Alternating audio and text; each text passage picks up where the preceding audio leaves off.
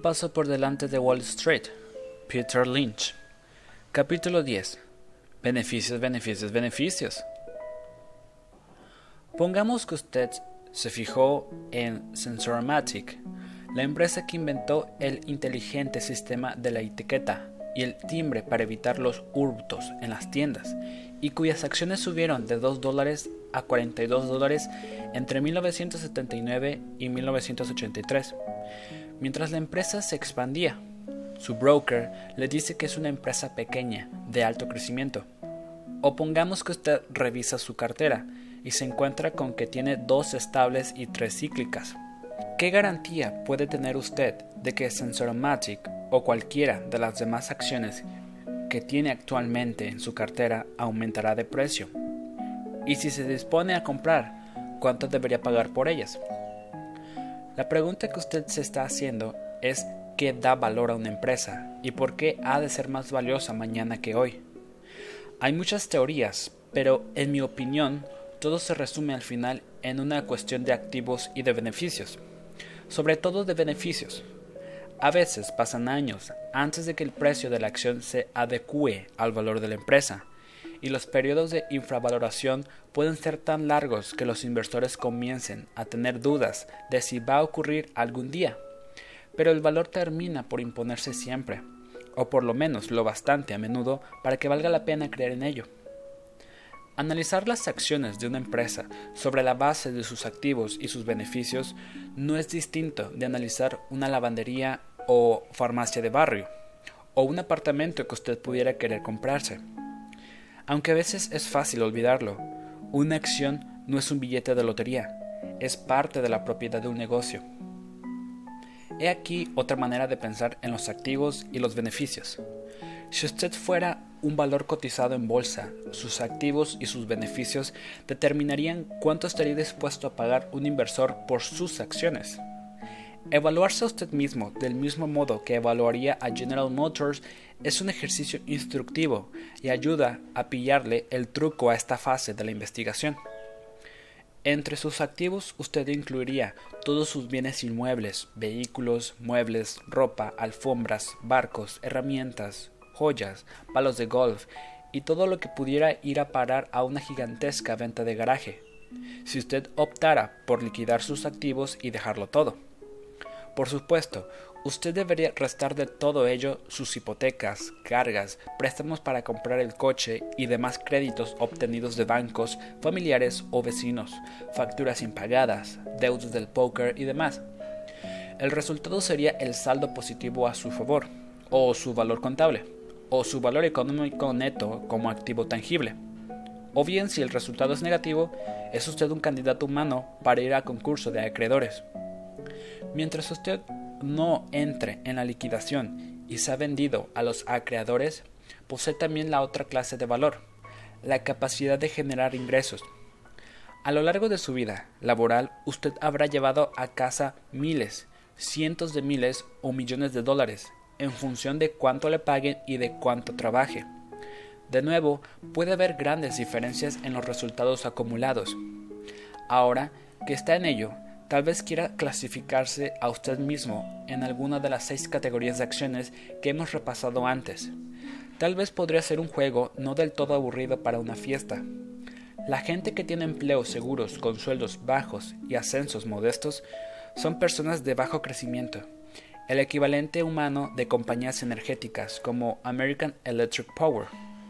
Los bibliotecarios, los maestros de escuela y los policías son también personas de bajo crecimiento.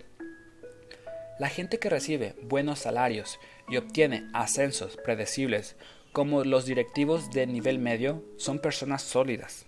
Las Coca-Colas y las Ralston Purina del mercado laboral. Los granjeros, los empleados de hotel, los jugadores de High Ally, los operadores de campamentos de verano y los vendedores de lotes de árboles de Navidad, es decir, todos los que obtienen sus ingresos en periodos cortos de tiempo y luego aguantan como pueden durante periodos largos e improductivos son personas cíclicas. Los escritores y los actores pueden ser cíclicos, aunque la posibilidad de repentinos golpes de fortuna les convierte en potenciales personas de alto crecimiento. Los vagos, los rentistas, los hacendados, los bond vivants y todos aquellos que viven de sus fortunas familiares, pero no aportan nada con su trabajo, son personas de activo oculto. Las acciones de mina y ferrocarriles de nuestra analogía, la cuestión con los valores de activo oculto es saber qué quedará una vez pagadas todas las deudas, incluidas las facturas de la licorería y de las agencias de viajes golfos, balas perdidas, indigentes, arruinados, trabajadores despedidos y demás personas que llenan las colas del desempleo son recuperables en la medida en que conserve la energía y el espíritu emprendedor.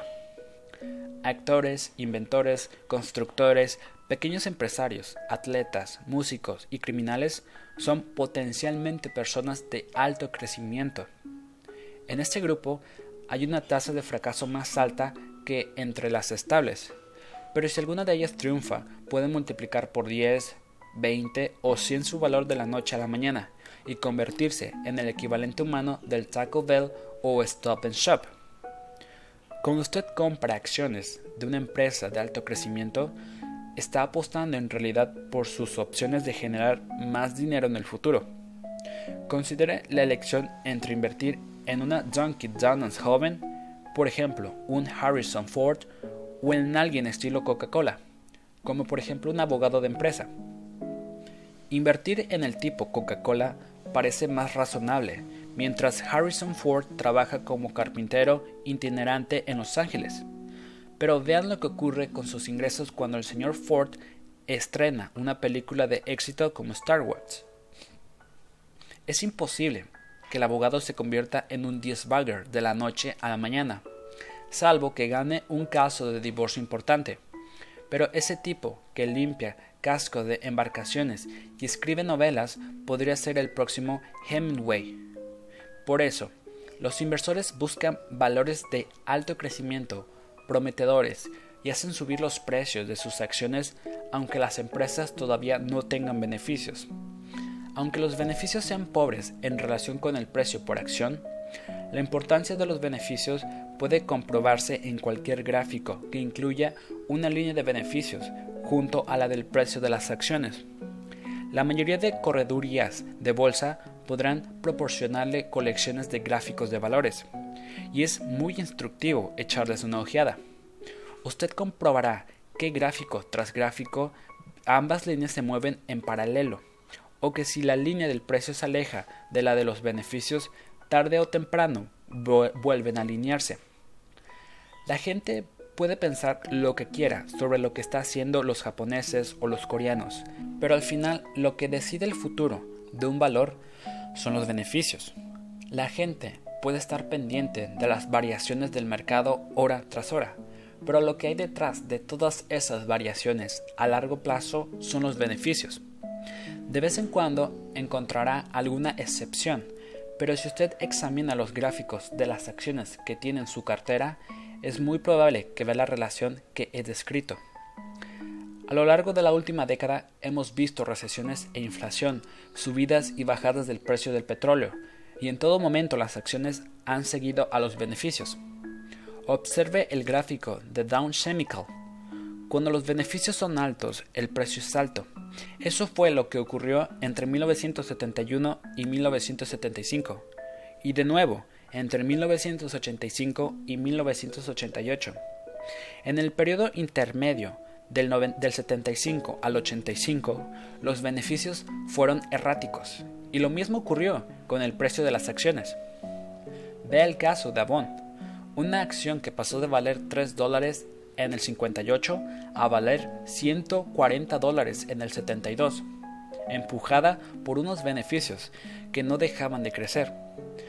El optimismo era grande y el precio subió por encima de los beneficios. Entonces, en 1973 la ilusión se vino abajo. El precio cayó porque los beneficios habían caído y se podía ver venir. La revista Forbes nos advirtió a todos en un artículo de portada 10 meses antes de que comenzara la caída.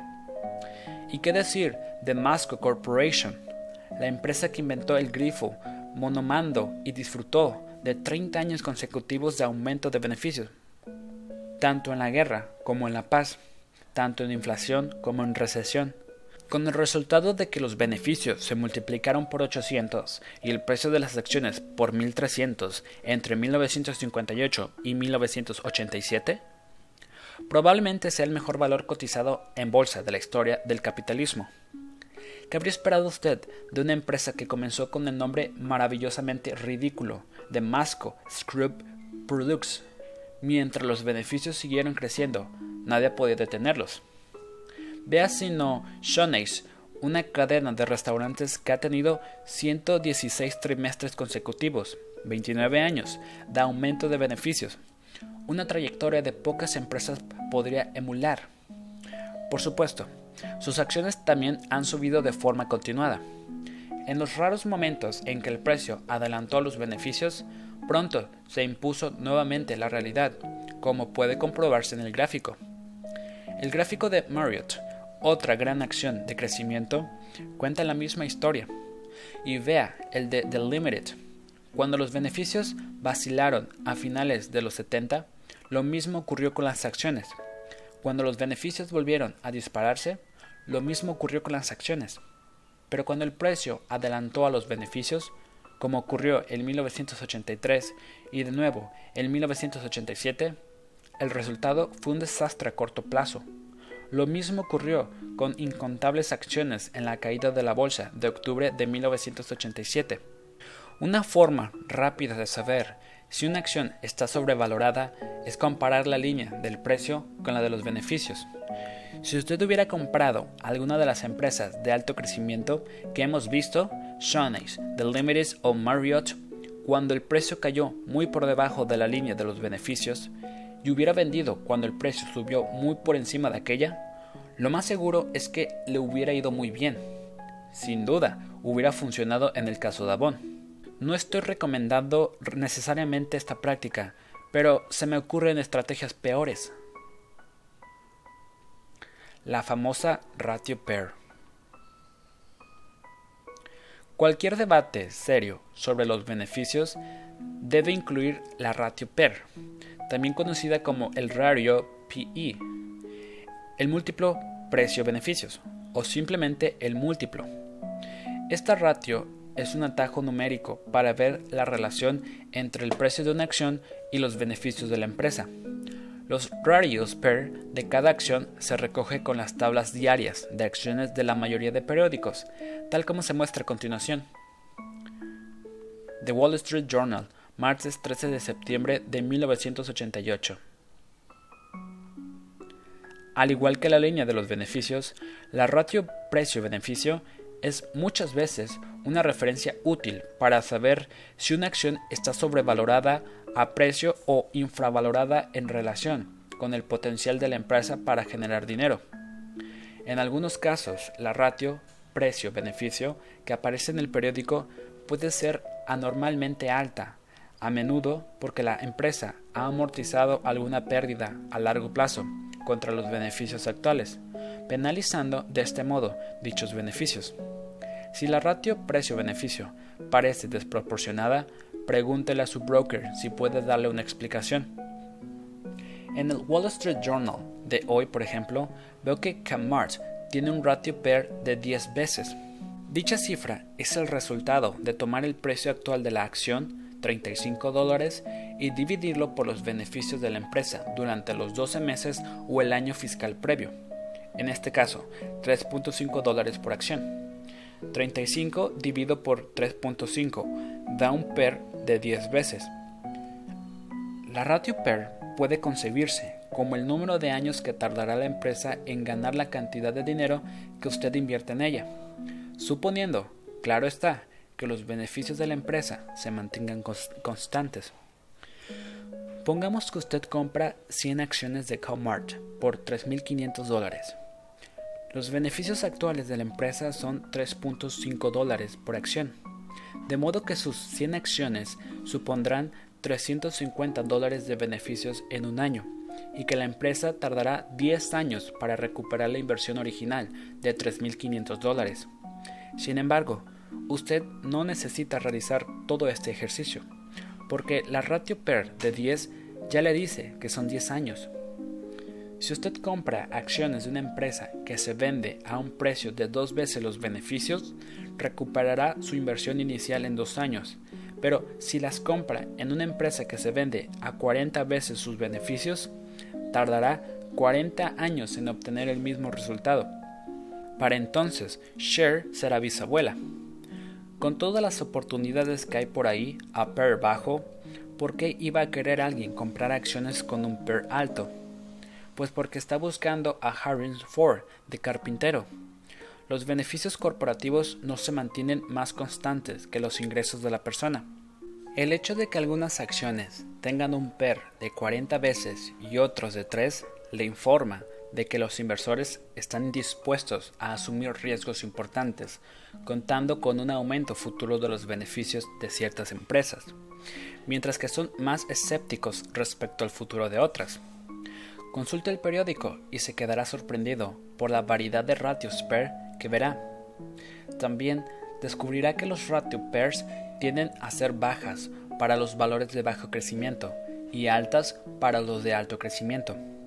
Mientras que las cíclicas se mantienen en algún punto intermedio, es natural que sea así, de acuerdo con lo que se ha venido exponiendo hasta aquí.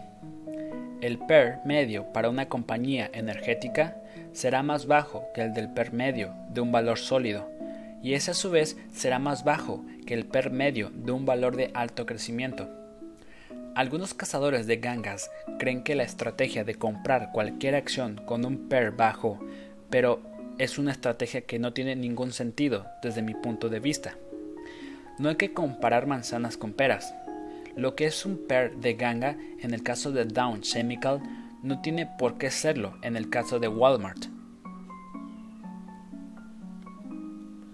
Más sobre el PER. Un examen completo de los ratios PER de los diferentes sectores y tipos de compañía exigiría todo un libro que nadie tendría ganas de leer. En absurdo enredarse demasiado en el tema de los PER, pero tampoco se pueden pasar por alto. Una vez más, su broker será su mejor fuente en el análisis de las PER. Podría empezar por preguntarle si los ratios PER de los diversos valores de su cartera son bajas, altas o medias para los estándares del sector. En ocasiones escuchará cosas del tipo esta empresa se vende con un descuento en relación con su sector, lo que significa que su PER está a nivel de ganga. Un broker también podrá darle la evolución histórica del PER de una empresa, información que puede encontrar igualmente en los informes de Standard Poor's, los cuales también estarán disponibles a través de su casa de bolsa. Antes de comprar una acción, es bueno consultar la trayectoria de su ratio PER a lo largo de varios años, para hacerse una idea de cuáles son sus niveles normales. Si usted compra Coca-Cola, por ejemplo, le, resultará útil saber si lo que está pagando en relación con los beneficios está en consonancia con lo que han pagado otros en el pasado. Eso se lo dirá la ratio PER. Si usted solo va a recordar una cosa sobre las ratios PER, Recuerde que es preciso evitar los valores con un PER excesivamente elevado. De ese modo se evitará muchos dolores de cabeza y también mucho dinero. Con escasas excepciones, una ratio PER extremadamente alta es un problema para un valor. Del mismo modo que un peso excesivo en la silla es un problema para un caballo de carreras. Una empresa con un ratio PER elevado debe experimentar un crecimiento increíble en sus beneficios para justificar el elevado precio de las acciones. En 1972, McDonald's era una empresa tan estupenda como ha sido siempre, pero sus acciones se vendían a 75 dólares, lo que daba un PER de 50 veces. Era imposible que McDonald's pudiera estar a la altura de esas expectativas, y el precio de sus acciones cayó de 75 dólares a 25 dólares, lo que devolvió la PER a un nivel más realista de 13 veces. McDonald's no tenía ningún problema, simplemente el precio de 75 dólares por acción en 1972 era excesivo. Si McDonald's estaba sobrevalorada, veamos lo que le ocurrió a la empresa Ross Perot Electronic Data System, un valor caliente a finales de la década de 1960. No daba crédito a mis ojos cuando leí un informe sobre la empresa. Tenía un PER de 500. Harían falta cinco siglos para recuperar la inversión en EDS si sus beneficios se mantenían constantes. Y no solo eso, sino que el analista que escribió el informe sugería que era un PER conservador, porque Electronic Data Systems debería tener un PER de mil veces. Si alguien hubiera invertido en una empresa con un PER de mil veces, cuando el rey Arturo deambulaba por Inglaterra y sus beneficios se hubieran mantenido constantes, apenas hoy se acercaría a cubrir su inversión. Desearía haber guardado este informe y enmarcarlo para tenerlo colgado en la pared de mi oficina, junto al que me mandó otra casa de bolsa donde podía leerse. Por causa de su quiebra reciente, retiramos este valor de nuestra lista de compra. A lo largo de los años siguientes, la empresa IDS tuvo un buen rendimiento. Los beneficios y las ventas experimentaron un gran crecimiento y todo lo que ensayaba era un éxito razonante. El valor IDS es otra historia. El precio cayó de 40 dólares a 3 dólares en 1974. No porque algo fuera mal en su oficina central, sino porque era el valor más sobrevalorado que he visto jamás. A menudo, se oye hablar de empresas cuya rentabilidad futura está descontada en el precio actual. Si ese es el caso, los inversores de DS estaban descontando el más allá. Volveremos sobre esta cuestión. Cuando Avon Products se vendía a 140 dólares por acción, tenía un ratio PER extremadamente alta, de 64 veces, aunque ciertamente ni se acercaba a la de EDS. Lo importante aquí es que Avon era una empresa de gran tamaño. Es un milagro incluso para una empresa pequeña alcanzar un crecimiento suficiente para justificar un PER de 64 veces. Pero para una empresa del tamaño de Avon, cuyas ventas en aquel momento superaban ya los mil millones, significaba que debía vender miles y miles de millones en lociones y productos cosméticos. De hecho, alguien calculó que para que Avon pudiera justificar un PER de 64 veces sus beneficios, debían superar los del acero, los del petróleo y los del estado de California sumados. Eso, en el mejor de los casos, pero ¿cuántas lociones y botellas de colonia se pueden vender? De hecho, los beneficios de Avon no crecieron en absoluto, decrecieron, y el precio de la acción pronto se precipitó hasta 18 dólares en 1974 lo mismo ocurrió con Polaroid. Se trataba de otra empresa estable, con 32 años de prosperidad detrás, pero que perdió el 89% de su valor en 18 meses. Sus acciones se vendían a 143 dólares en 1973 y cayeron hasta 14.12 dólares en 1974, para después rebotar a 60 dólares en 1978 y precipitarse nuevamente hasta 19 dólares en 1981.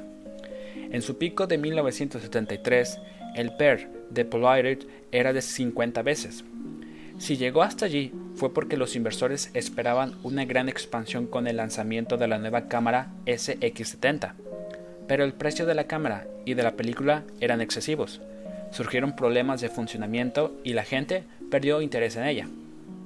Una vez más, las expectativas eran tan poco realistas que incluso, aunque la SX70 hubiera sido un éxito, Polaroid podría haber vendido unas cuatro a cada familia norteamericana para ganar el dinero necesario para justificar un PER tan elevado. El éxito de la nueva cámara no le habría servido de mucho al valor. Tal como fueran las cosas, la cámara fue solo un éxito modesto, de modo que todo fueron malas noticias. El PER del mercado. El PER de una empresa no existe en el vacío. La bolsa en su conjunto tiene un ratio PER colectiva, la cual es un buen indicador de si el mercado está globalmente sobrevalorado o infravalorado. Sé que antes le he aconsejado que ignore el mercado, pero cuando no encuentra unos cuantos valores que se venden a precios altos en relación con los beneficios, es probable que la mayoría se estén vendiendo a precios elevados en relación con los beneficios. Eso es lo que ocurrió antes de la gran caída de 1973-1974. Y de nuevo, aunque no tanto, antes de la gran caída del 87. Durante los cinco años que duró la última fase alcista del mercado, desde 1982 hasta 1987, uno podía ver cómo la ratio PER del mercado en conjunto iba subiendo gradualmente, de alrededor de 8 veces hasta 16 veces. Eso significaba que los inversores en el 87 estaban dispuestos a pagar el doble de lo que pagaban en el 82 por los mismos beneficios empresariales, lo cual debería haber hecho saltar la alarma de que la mayoría de acciones estaban sobrevaloradas. Las tasas de interés tienen un efecto muy importante sobre los ratios PER dominantes, pues los inversores pagan más por las acciones cuando las tasas de interés son bajas y los bonos son menos atractivos. Pero dejando a un lado las tasas de interés, el increíble optimismo que generan los mercados alcistas puede empujar los ratios PER hasta niveles ridículos, como ocurrió en los casos de Edis East, Avon y Polite. En aquel periodo, los valores de alto crecimiento ostentaban ratios PER propios del país de nunca jamás. Los valores de bajo crecimiento, ratios PER normalmente reservadas a los saltos de crecimiento, y el PER del mercado como tal llegó al máximo de 20 veces en 1971. Cualquier analista de la ratio PER podría haber visto que todo aquello era una locura y que desearía que alguno de ellos me lo hubiera dicho. En 1973-1974, el mercado sufrió su corrección más brutal desde la década de 1930. Beneficios futuros. Los beneficios futuros, ahí está la clave. ¿Existe algún modo de predecirlos? Lo mejor que puede derivarse de los beneficios actuales es una conjetura educada acerca de si el precio de un valor es el que debería ser. Si usted se acostumbra a hacer esto, nunca comprará Polite o Avon a un PER de 40 veces, ni pagará un precio exorbitante por Bristol Myers o Coca-Cola o McDonald's. Pero lo que usted sin duda querría es saber lo que va a ocurrir con los beneficios el próximo mes, el próximo año o la próxima década. Después de todo, se supone que los beneficios crecen el precio de cualquier valor lleva implícita una presunción de crecimiento. Auténticos batallones de analistas y estadísticos te enfrentan rutinariamente a las preguntas del crecimiento y a los beneficios futuros. Y usted mismo puede comprobar en cualquier revista financiera cuán a menudo dan la respuesta equivocada. No pretendo sugerir con ello que usted vaya a tener más suerte por su cuenta prediciendo los beneficios o su tasa de crecimiento. Cuando uno se pone a examinar en serio la cuestión, queda perpejo ante los casos de valores que bajan, aunque sus beneficios sean altos, pues los analistas profesionales y sus clientes institucionales esperaban que los beneficios fueran aún más altos a los casos de valores que suben aunque sus beneficios sean bajos, pues es el mismo sector la afición esperaba que los beneficios fueran aún más bajos. Todo eso son anomalías a corto plazo, aunque sin duda frustrantes para el accionista que se da cuenta de ellas. Si no se pueden predecir los beneficios futuros, por lo menos sí se puede saber cómo tiene previsto incrementarlos una empresa. Sobre esa base se puede comprobar periódicamente si esos planes se están cumpliendo.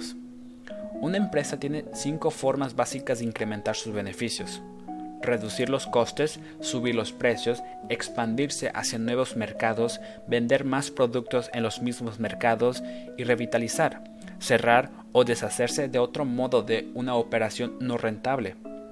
Estos son los factores que usted deberá investigar al desarrollar la historia. Si usted cuenta con alguna ventaja, aquí es donde le será de mayor ayuda.